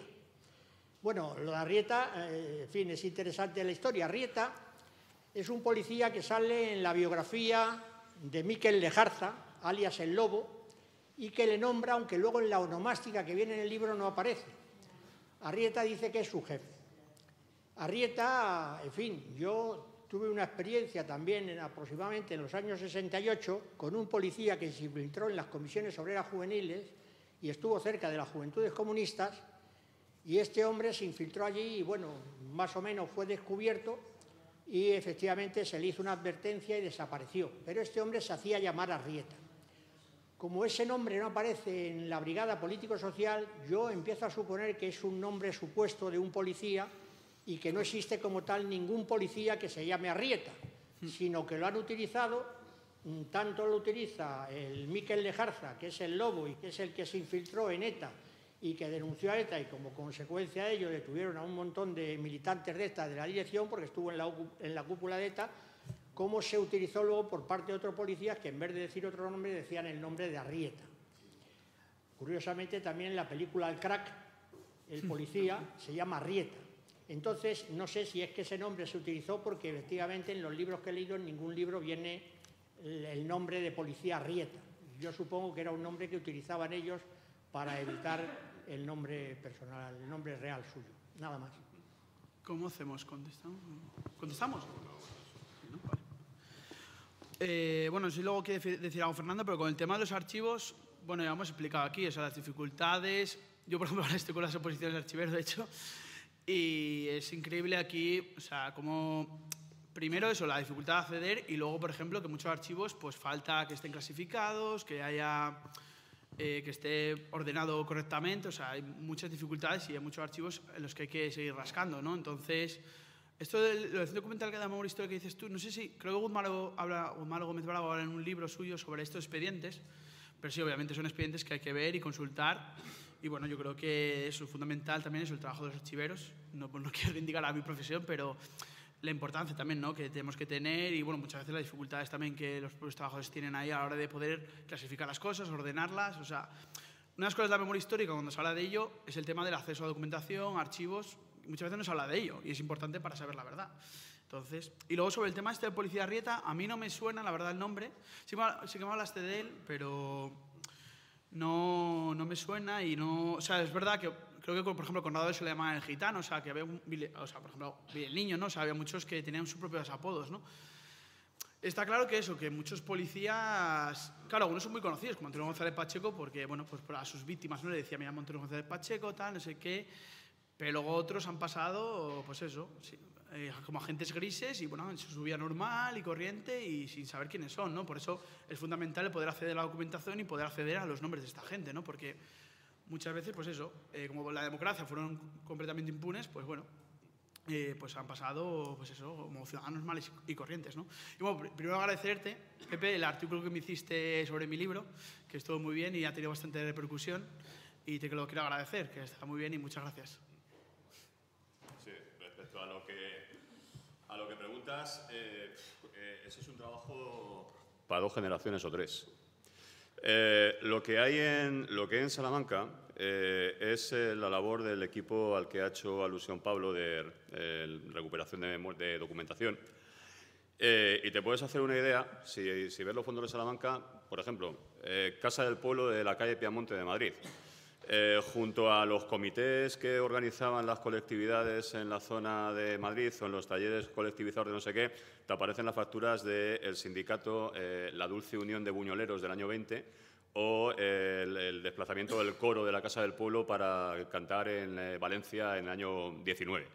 Eh, porque lo que te puedes imaginar es a equipos de polizontes que están cogiendo los archivadores de la Casa del Pueblo antes de que la desmonten piedra a piedra y se los están llevando en un cajón para llevarlos a Salamanca y una vez allí empezar a buscar nombres eh, que vas a encontrar en los documentos subrayados en lápiz rojo o en lápiz azul. Lápiz rojo significa lo que significa, lápiz azul significa que era colaborador o era adicto y cuando al lado del lápiz rojo te encuentras una cruz en lápiz negro, ya te puedes imaginar cuál ha sido el fin de la persona investigada. Eh, no es un recuento eh, sistemático. Mm, dedicaron a equipos eh, durante años a mm, escanear quién formaba parte de aquella posición. De hecho, también es poco conocido, pero no, se llegó a la práctica por falta de, equipo técnico. Franco le compró a IBM 300.000 fichas perforadas para llevar a cabo una base de datos de la represión del año 39, que luego, por efecto de las circunstancias de los cambios de alianza durante la Segunda Guerra Mundial, no acabó siendo dotada con los equipos necesarios de aquella época, que le hubiesen dado mucha más, agilidad a la represión. Es decir, por lo tanto, en ese sentido, la labor es muy artesanal. te voy a decir, poner por caso. Eh, mm, archivo Militar de Madrid, que conserva los juicios sumarísimos, los expedientes de los juicios sumarísimos eh, entre el año 39 y hasta los años 50. Está en la calle Moret. 450.000 eh, expedientes por orden alfabético. Es decir, ese vaciado es un vaciado que le va a tocar a dos o tres generaciones de historiadores para poder llevar a cabo la recuperación sistemática de quiénes eran las personas que estaban ahí. Luego, además, había otra cuestión. La, documentación se dispersaba. Cuando un juzgado reclamaba una pieza separada de un expediente, eh, lo que tú tienes aquí, que es primera región militar, no es, eh, no es, Norte, no es Coruña, no es Asturias, no es País Vasco, no es Andalucía, podía acabar en cualquier otro sitio donde alguien reclamase eh, la, pieza separada de alguna persona implicada. Y, respecto a lo que has dicho del, policía, de los policías infiltrados, lo que sí que había era una práctica de que tomaban apellidos, eh, apellidos supuestos. Eh, yo en concreto he detectado la figura de un sujeto que acude como delegado por Navarra, por Pamplona, al sexto congreso del PC del año 59, eh, a raíz del cual van a caer todos los delegados que procedían del interior a su vuelta a España. Eh, el tío comparece como, un tal Garde, eh, José Manuel Garralda, y resulta que el tío había tomado los apellidos de un militante de Pamplona en cuya casa se alojaba. Fue captado por la policía para ir al Congreso. Una vez allí eh, se encargó de hacer el fichero de todos los que habían ido del exterior y cayeron todos a la vuelta. Al cabo del tiempo apareció como entrenador de la selección regional de boxeo aficionado de Navarra y por último, parece ser que debía tener bastante contacto con el amigo este, de, el que hizo, el José Ramón Gómez Fouz, que hizo la biografía del comisario Ramos, que según el Gómez Fouz este, pues era la hermana Teresa de Calcuta, pero con chapa. Entonces, bueno, todo el mundo sabía quién era el comisario Ramos en Oviedo. Entonces, en ese sentido, será una práctica muy habitual. Es, es eh, muy habitual que cogieran o apellidos muy comunes, muy comunes. Tengo un tal Luis González Sánchez al que le sigo, la, pista, pero no lo voy a encontrar jamás con esos apellidos checoslovacos. Y, y el tal Garde este tomaban, repito, apellidos de gente cuya militancia sí era conocida, teniendo en cuenta que en aquel momento no todo el mundo tenía la cara eh, físicamente del camarada correspondiente, pero a lo mejor tenía una referencia de apellido. Y eso es lo que aprovechaban para hacer cuña.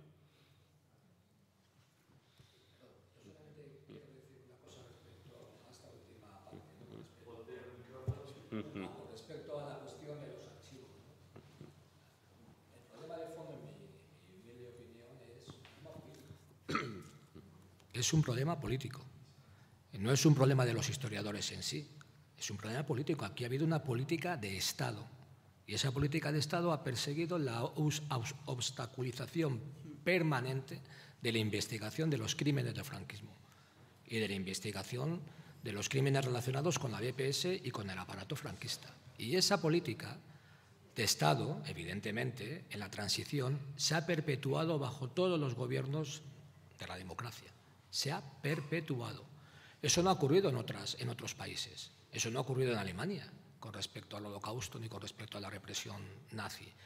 Tú vas a Tel Aviv y, eso no ha ocurrido. Tienes archivos y además sistematizados, elaborados, promocionados en el que cientos de, profesionales, historiadores, archivistas han sido contratados. Pero aquí ha habido una política de Estado. Y esa política de Estado, como muy bien se plantea en el libro, tanto en la introducción como en el epílogo, se perpetúa. Y Pablo es un ejemplo de ello. La cantidad de obstáculos, o sea, es, graciosísimo, o sea, es verdaderamente kafkiano. O sea, kafkiano. No podemos conocer absolutamente nada al respecto. La pregunta que hay que hacerse, en mi opinión, es ¿Por qué? ¿Qué es lo que se tiene que ocultar aquí? Evidentemente, yo creo que cada uno se puede formular la respuesta, pero la respuesta es evidente. Es evidente. Aquí hay una impunidad de un sistema criminal que sí, que, que, dio lugar a un genocidio, pero no un genocidio eh, nacional o cultural contra una minoría, no, un genocidio de clase, de clase, Aquí se, eliminó a la florinata de la clase trabajadora, se diezmó a la izquierda militante, se la persiguió hasta, hasta exterminarla y luego en los años 50, 60, 70, exactamente igual. Y todos esos nombres siguen formando parte de la élite política, de la élite económica y de la élite que nos gobierna. Es judicial, élite política, élite policial, élite militar, élite judicial, todo el aparato del Estado. Por eso hay un silencio sepulcral al respecto. Y hay, hay una minoría de historiadores, en fin, que no son... Porque sí, aquí hay mucha historiografía y hay verdad progresista, bueno, en fin, libros sobre la República, sobre tal, tenemos mucho. Pero aquí lo que falta es esos señalamientos claros. Y evidentemente esta es una labor que también ha contribuido, porque aquí el silencio sobre estos crímenes extendidos como un manto a lo largo de años, y evidentemente la transición fue su piedra o sea, fue su, clave de bóveda total, ha sido apuntalado desde muchos frentes. Y desde el frente historiográfico ha sido apuntalado también. No hablemos de eso. No interesa, no es el momento. Y por cierto, eso nos ha llevado a lo que nos ha llevado, a que el otro día tengamos que escuchar en el Parlamento, o tengamos que asistir en el Parlamento español, a una ovación cerrada, a un reaccionario chauvinista como Zelensky, diciendo y apelando a la imagen de Guernica. Y todos aplaudiendo, todos los diputados, desde Vox hasta los otros. ¿eh? Es algo verdaderamente impresionante. Impresionante. Entonces, no es un problema de, falta de medios, no es un problema de que van a ser generaciones, es un problema de que eso no se toca. Perdón, y no se va a tocar. Sí, hay una, cosa de todas maneras que también estaba recordándole a Pablo. Eh, no, no, echemos en saco roto la idiosincrasia nacional, quiero decir, la tendencia a la chapuza. Porque, digo, con el caso de los archivos, eh, eh, y el, el, caso es que un día nos estábamos riendo, me acuerdo todavía que estábamos en la cafeta de la facultad, y estaban buscando cosas por Internet. ¿no? Y, si recordáis todos, los que habéis vivido la transición, recordaréis que en aquellos años 76-77 se decía, los hornos del Ministerio de Gobernación entonces están echando humo, destruyendo archivos y, expedientes y tal, y, en cambio 16, por ejemplo, todas las semanas decían, la destrucción de la semana de los archivos, no sé qué. Pues un día resulta que estamos buscando eh, sujetos de estos, de, la policía, para lo que os decía, de buscar posibles lobo esquelas, y nos encontramos, eh, creo que fueron tres años consecutivos del escalafón completo de la Policía Armada, eh, que incluía los niveles de comisario general, comisario jefe, subcomisario, agente de primera, agente de segunda, en eBay. En eBay. Se vendía. Se vendía. No, llegamos, no llegamos a poder comprarlos. Hicimos un crowdfunding entre los dos. No pudimos llegar porque se habían vendido en eBay estadillos completos, además fotografiados por lo menos en partes esenciales del documento que claro, lógicamente no se pueden emplear en un estudio académico porque no se pueden citar porque no los has tenido delante, pero alguien, alguien cogió eso y lo vendió. La propia, los propios eh, boletines que Juanjo del Águila eh, guardó eran, eran boletines que estaban dispuestos a ser quemados en la Comisaría General de Zaragoza y que alguien dijo, no, esto no se puede quemar, yo me lo llevo, mm, para venderlo como papel, haz lo que quieras con ellos. Y se lo llevó y gracias a eso se conservan. ¿Vale? Eh, hay, eh, podéis buscar además, por ejemplo, también en eBay, eh, yo los he llegado a ver en Wallapop, ficheros completos de falange española tradicionalista de las Cons de la provincia de Almería. Supuestamente se habían con fotografía, con descripción, con tal. Es decir, es un trabajo paciente. El problema, el problema de la reconstrucción de todo esto, aparte de, aparte de que exista, o ha existido, y de hecho negarlo es absurdo, una decisión política, es encontrar a gente como Pablo que en un momento determinado decida arrostrar todo ese tipo de riesgos y de obstáculos para vencerlos, el factor azaroso de que encontremos documentación que, esté, que, está inédita y, luego la, posibilidad de, poder desarrollar ese trabajo, que es otra de las cuestiones fundamentales. Eh, para, yo tengo conocimiento, por ejemplo, de las personas que están trabajando ahora mismo en, el censo de represaliados de la Unión General de Trabajadores eh, que lleva a cabo la Fundación Francisco Lago Caballero, eh, que consiste en vaciar esos 450.000 expedientes que os he dicho del Archivo Militar de Madrid, en principio. Eh, la, dotación, la dotación para todo un año para ese trabajo que implica ir al archivo todos los días al menos cinco horas son 10.000 euros de la, de la Secretaría de Estado de Memoria Democrática. Eh, lógicamente, eh, no hay un veto a que investigues, pero evidentemente si no te dotan con los recursos para que investigues, las investigaciones, pues muchas veces, como pasa en el caso de Pablo, han sido lógicamente saliendo de, de sus propios lomos. Hace falta valentía, hace falta coraje cívico y compromiso para hacer lo que ha hecho él sin contar con ningún tipo de beca ni ningún tipo de ayuda. Y eso es una de las cuestiones que yo creo que hay que poner en valor.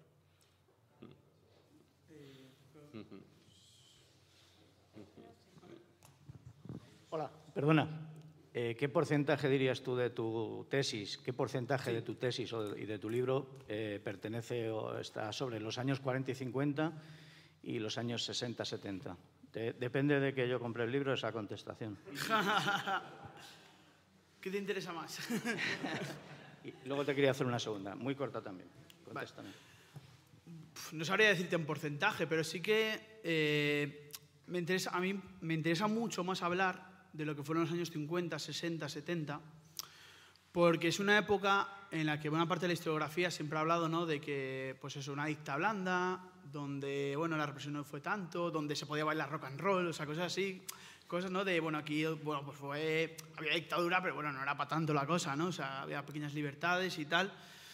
Y realmente, como me explicó bien Pablo antes, la represión fue brutal, ¿no? Contra todos aquellos que se movilizaban, que se organizaban. De hecho, cuando fue, entre comillas, la represión más suave fue no porque, no porque la BPS no quisiera torturar, sino porque habían matado a tanta gente que, claro, no quedaba gente que hiciera oposición, ¿no? Pero claro, cuando en los años 50, 70, la oposición volvió a resurgir, ¿no? Con las, las, movilizaciones estudiantiles, con las huelgas, etcétera, la represión fue brutal. De hecho, el episodio que antes habla Pablo, ¿no? De, eh, de lo de los últimos fusilamientos del franquismo, fue dos meses antes de que muriera Franco. O sea, vemos cómo la represión fue totalmente salvaje, ¿no? Y en mi libro yo lo que intento, ¿no? Intentar, pues eso, desmenuzar, intentar eh, con datos y con investigación rebatir ese discurso ¿no? de, de, dos épocas en la dictadura, ¿no? Pues eso, la época del hambre y de la miseria, de la represión salvaje, que fue la posguerra, y luego pues una época, pues bueno, que hubo dictadura, pero que no fue para tanto, ¿no?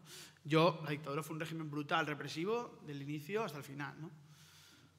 Eh, no estoy de acuerdo con muchas de las cosas que ha dicho Pablo Mayoral, pero como venimos a hablar de tu libro, eh, lo segundo lo habéis contestado un poco, que ¿Qué, ha sido más importante para la Brigada Político-Social? ¿La información o la de la acción y el infiltraje? Gracias. Enhorabuena por el libro. ¿Cómo? Perdón, es que no entendí. ¿Qué ha sido más importante de cara al trabajo de la, en la político-social? La, información, esas fichas, ese ¿Mm? sobre documentación o la infiltración y la información que se saca? Bueno, yo creo que más que el si una cosa importante una u otra, es un proceso. O sea, es un proceso, primero eso, de, de, recabación de datos, de propaganda, de ver cómo pues eh, investigar a las personas. De hecho, es eso, tú lees los boletines y es increíble, ¿no? Cómo pues, tenían controlados a los militantes antifranquistas, sabían quién estaba en la universidad, en los centros de trabajo, y a partir de ese momento empiezan eh, pues eso, lo que es las delaciones, las la infiltración, ¿no? la infiltración a organizaciones clandestinas, luego también a gente que, que no era policía que la infiltraban, etcétera. Y luego estaba todo el proceso de las torturas, ¿no? que ese proceso es más conocido, más escabroso y tal, pero es un proceso. ¿no? Y luego todo el tema de las medallas y gratificaciones. ¿no? Medallas, por cierto, muchas de ellas, que luego, por ejemplo, con el caso de Billy el Niño, ¿no? cuando murió y tal, bueno, o antes de que muriera, se descubrió que había recibido medallas en la dictadura y que seguía recibiendo dinero por parte del Estado 40 eh, años después. Pues claro, pues eh, todas esas gratificaciones, eh, dinero. De hecho, por ejemplo, hay un policía, que es bueno, el coronado de este que hablé antes, que recibía más dinero por detener a militantes de comisiones obreras o por detener a militantes del movimiento obrero estudiantil y demás, o gente del Partido Comunista, que por detener a gente que se dedicaba al tráfico de estupefacientes o a proxenetas. O sea, es increíble cómo para el régimen franquista pues era más importante detener a militantes antifranquistas, detener a gente que se dedicaba a la política, a la movilización, que a pues, cuestiones que supuestamente afectaban a la moral nacional católica del régimen franquista. ¿no? O sea, es la hostia, ¿no? y ahora que es tremendo. No.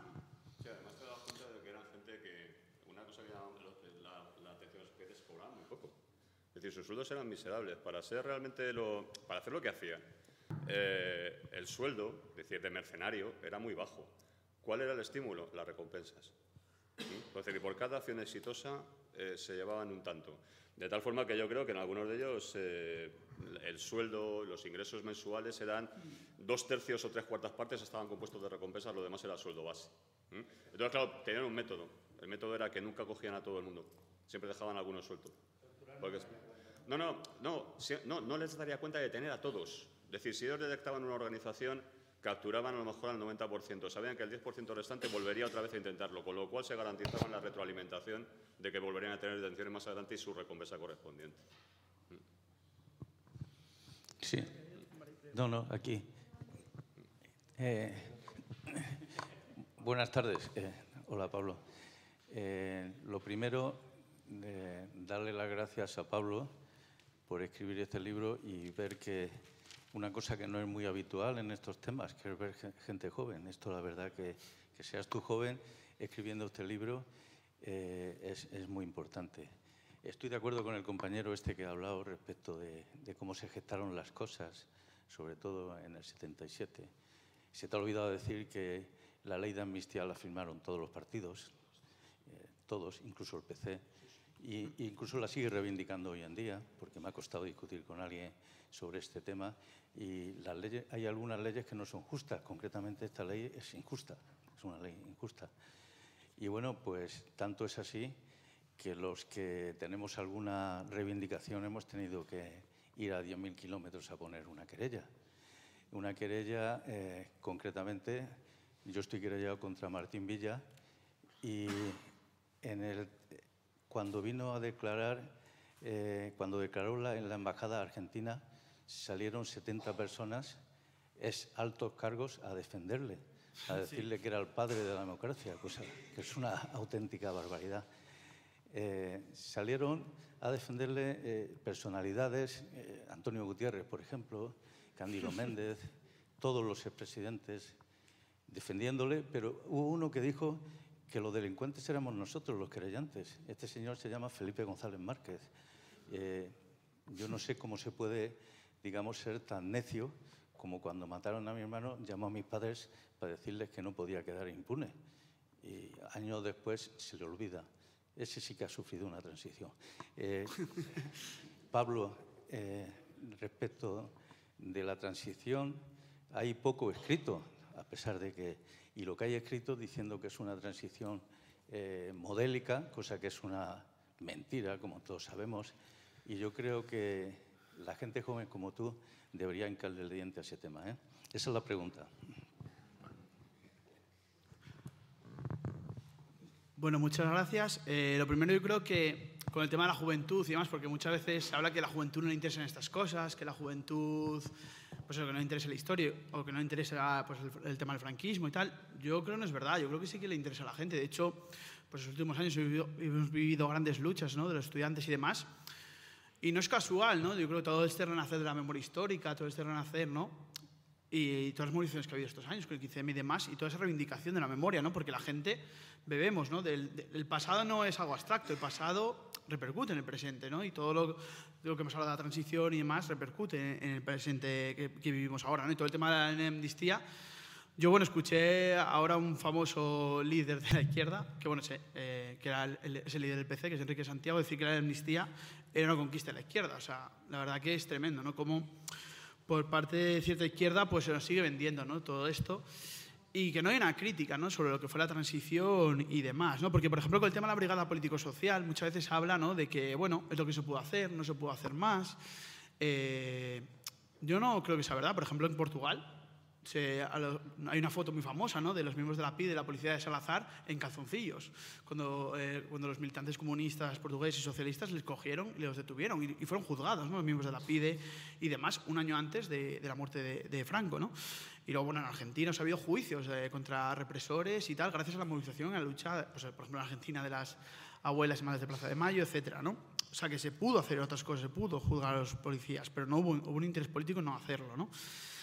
Y bueno, digamos que, que es importante, ¿no? Yo creo que en los últimos años, ¿no? Eh, fruto de, pues, de la lucha, ¿no? De gente de la comuna, de asociaciones moralistas, organizaciones políticas, ¿no? Contra la impunidad del franquismo, ¿no? Y contra el régimen del 78, yo creo que ha habido, hay, mm, pues eso, Alfredo Grimaldo, como el, antes de Juan Ignacio, Mariano Sánchez Soler, ¿no? que tengo el privilegio de que me hiciera el epílogo, Sophie Baby, eh, David Bueno, hay muchos investigadores que están hablando ¿no? sobre la represión policial en, en la, transición, todas las luchas de la transición. O sea, digo que hay cada vez más historiografía. Lo que hay que hacer es darla a conocer, ¿no? divulgarla, hacer actos como este, estar en los medios de comunicación, estar en la movilización. Y es lo que falta, ¿no? Igual eso, el divulgar estos trabajos porque se están haciendo y se está haciendo bastante bien y cada vez yo creo que ese discurso ¿no? de la transición maravillosa, de la consenso y de la transición pacífica se está desmontando, ¿no? Vale, luego él, y luego... Y acabamos, sí. Bueno, eh, yo lo primero quiero felicitar a Pablo porque aunque no he leído el libro, por lo que ha contado, vamos, hay que leerlo. Eh, también me alegro mucho de que sea tan joven y que lo haga. Eh, estoy de acuerdo contigo en que hay que transmitir esto y que y no solamente hay que transmitir esto. Estoy también muy de acuerdo con una cosa que has dicho y es que no tenemos que dar una versión eh, del dolor y de lo mal que lo pasamos o del el sufrimiento. No, la versión que tenemos que dar es que aquello que pasamos y aquello que ocurrió es lo que está provocando lo que está pasando ahora. Tiene relación directa. No estamos hablando del pasado en realidad. Lo que estamos hablando es de la base de lo que tenemos ahora. Y eso es lo que tenemos que saber transmitir. Yo creo que es fundamental. Eso por un lado. Bueno, por otro lado, eh, yo quería, en cuanto al, tema de la que habéis estado hablando de la investigación, hay una cuestión que me parece que es importante y es eh, eh, y que nosotros ahora, bueno, nosotros, yo soy de la comuna, por eso digo nosotros. Ahora, bueno, ahora ya de hace tiempo, es una de las cuestiones que nos planteamos. Eh, también hay que, hacer, eh, hay que ir contra algunas leyes eh, y, y, en concreto me voy a referir a una ley que, que es la ley de secretos oficiales, que es una ley que está en vigor y es del 68 preconstitucional. Desde luego, tenemos que ir todos en, a, a, acabar con, e, con, esa ley porque va a ser la manera de poder abrir los archivos. No se puede hablar de una democracia cuando no hay transparencia y cuando está todo cubierto y todo tapado, como siempre, ¿no? No tenemos acceso a la, a la información. ¿Y esto entonces de qué de democracia estamos hablando? ¿De qué de Estado de Derecho? No existe el, el Estado de Derecho aquí, es una pantomima. Entonces, todas estas cosas son las que tenemos que transmitir el, y, el, y, creo que en este sentido íbamos. Y no me acuerdo, había otra cosa, pero ya se me ha olvidado porque soy mayor.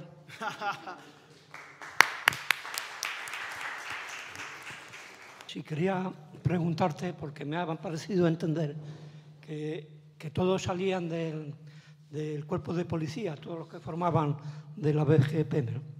Entonces, eh, para hacer ciertos informes, montajes policiales, eh, formación y todo eso, pues parece que se requiere una élite intelectual que a lo mejor no se baje, digamos, a la, a la pura eh, delincuencia de, de, del cuerpo, ¿no? Entonces, si eso existió y si, y si había alguna relación con el cuerpo de censores. ¿Y, ¿Y, qué tipo de formación requerían? Si tenían estudios superiores o alguna cosa de esto. Vale.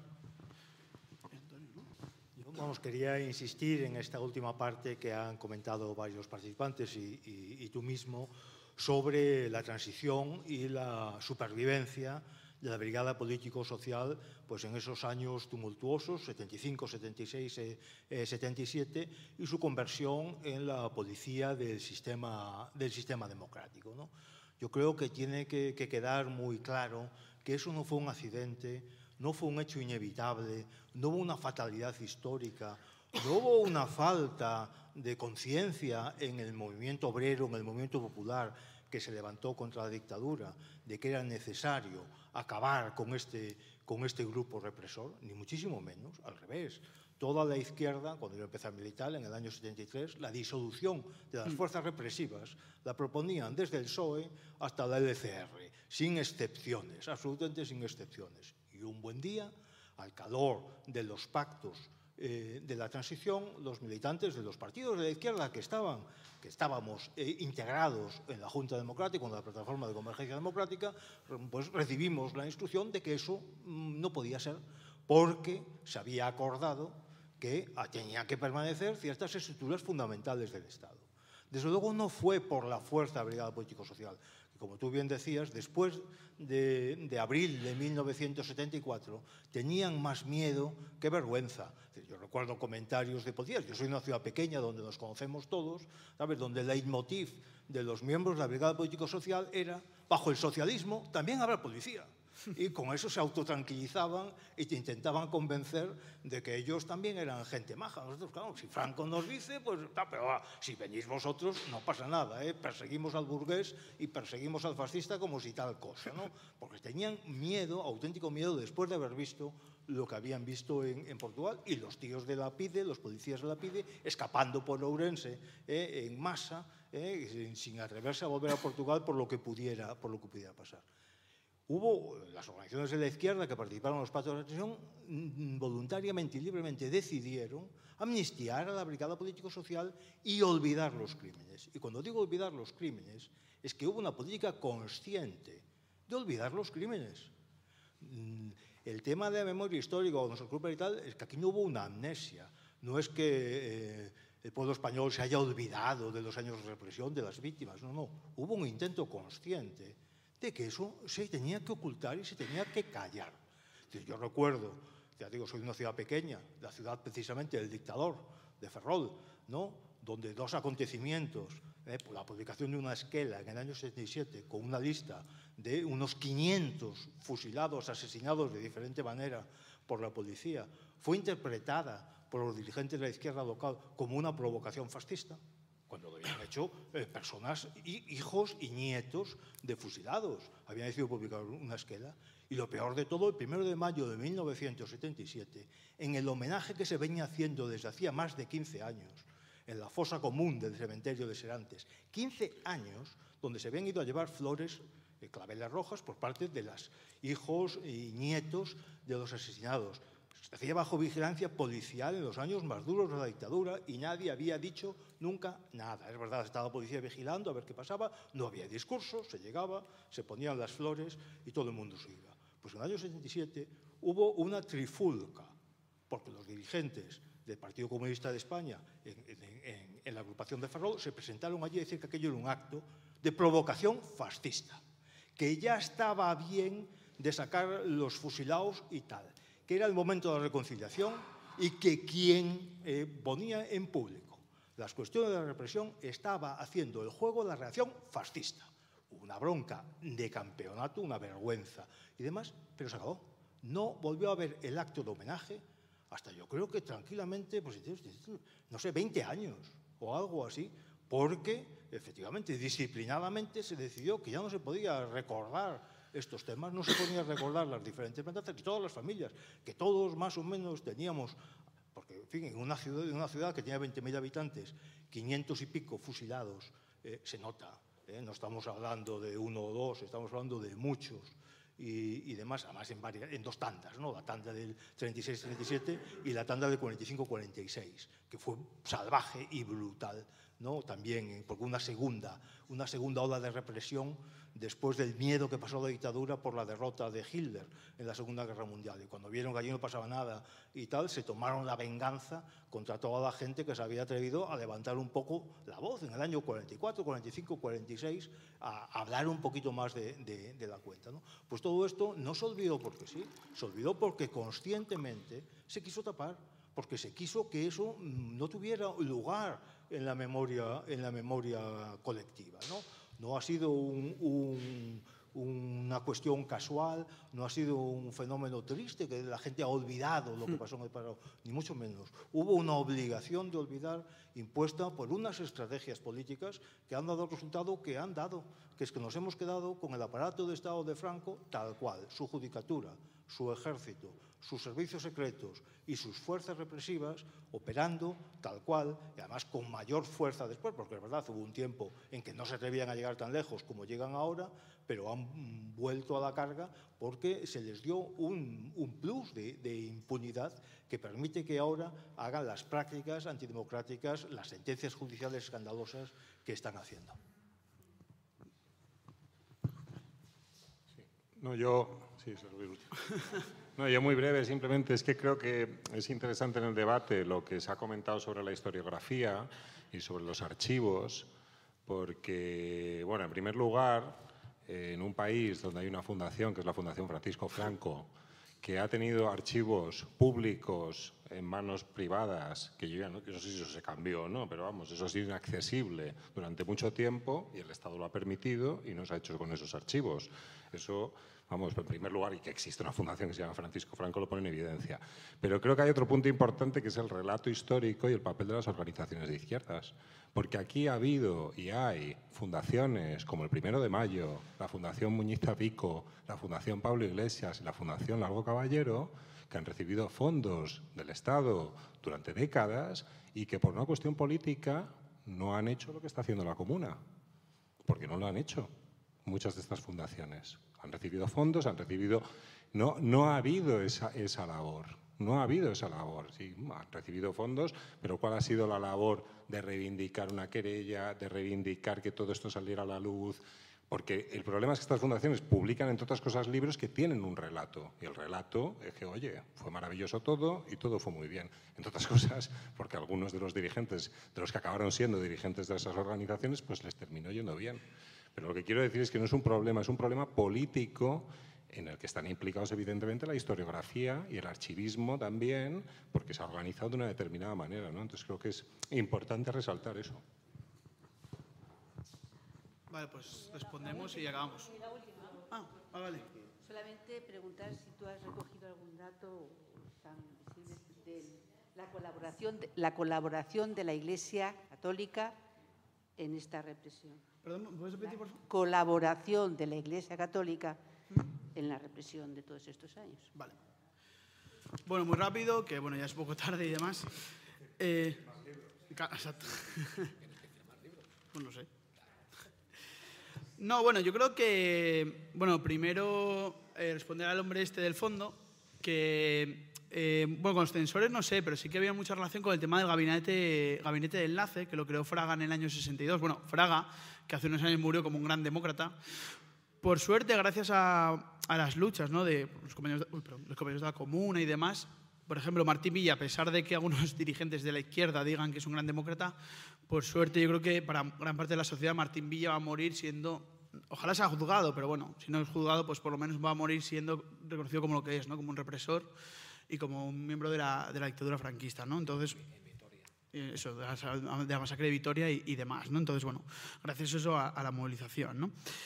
Pero eso, el gabinete este de enlace, que era pues, un gabinete del Ministerio de Información y Turismo que se dedicaba básicamente a recopilar información de la prensa, de la prensa extranjera, hacer informes sobre militantes antifranquistas y demás.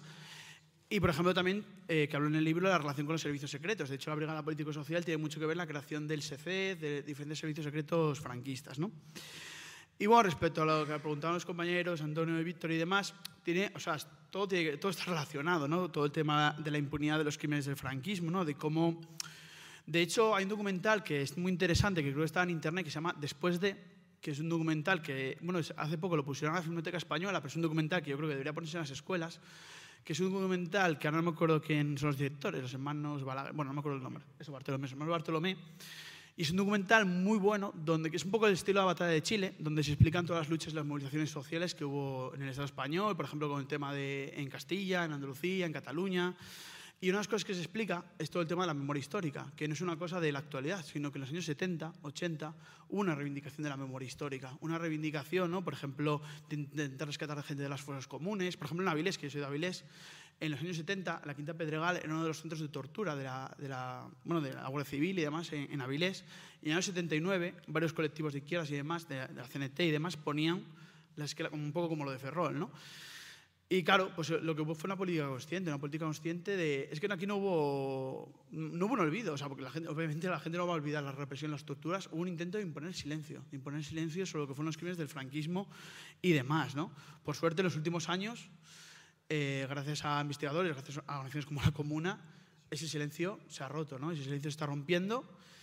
Pero bueno, también eso, se está vendiendo otro, relato de eso, de es lo que se pudo hacer, no se pudo hacer más. Y yo creo que también hay que romper con ese relato, ¿no? Y reivindicar la lucha, la movilización y reivindicar, pues eso, cómo a pesar de la represión y a pesar de las torturas, la gente movilizó y luchó, ¿no? Porque es lo que tenemos que reivindicar en la actualidad, ¿no? Y no me extiendo más.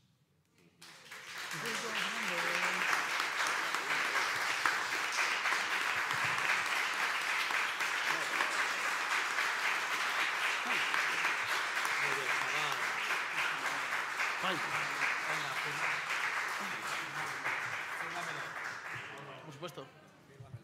¿Para tu padre o para ti?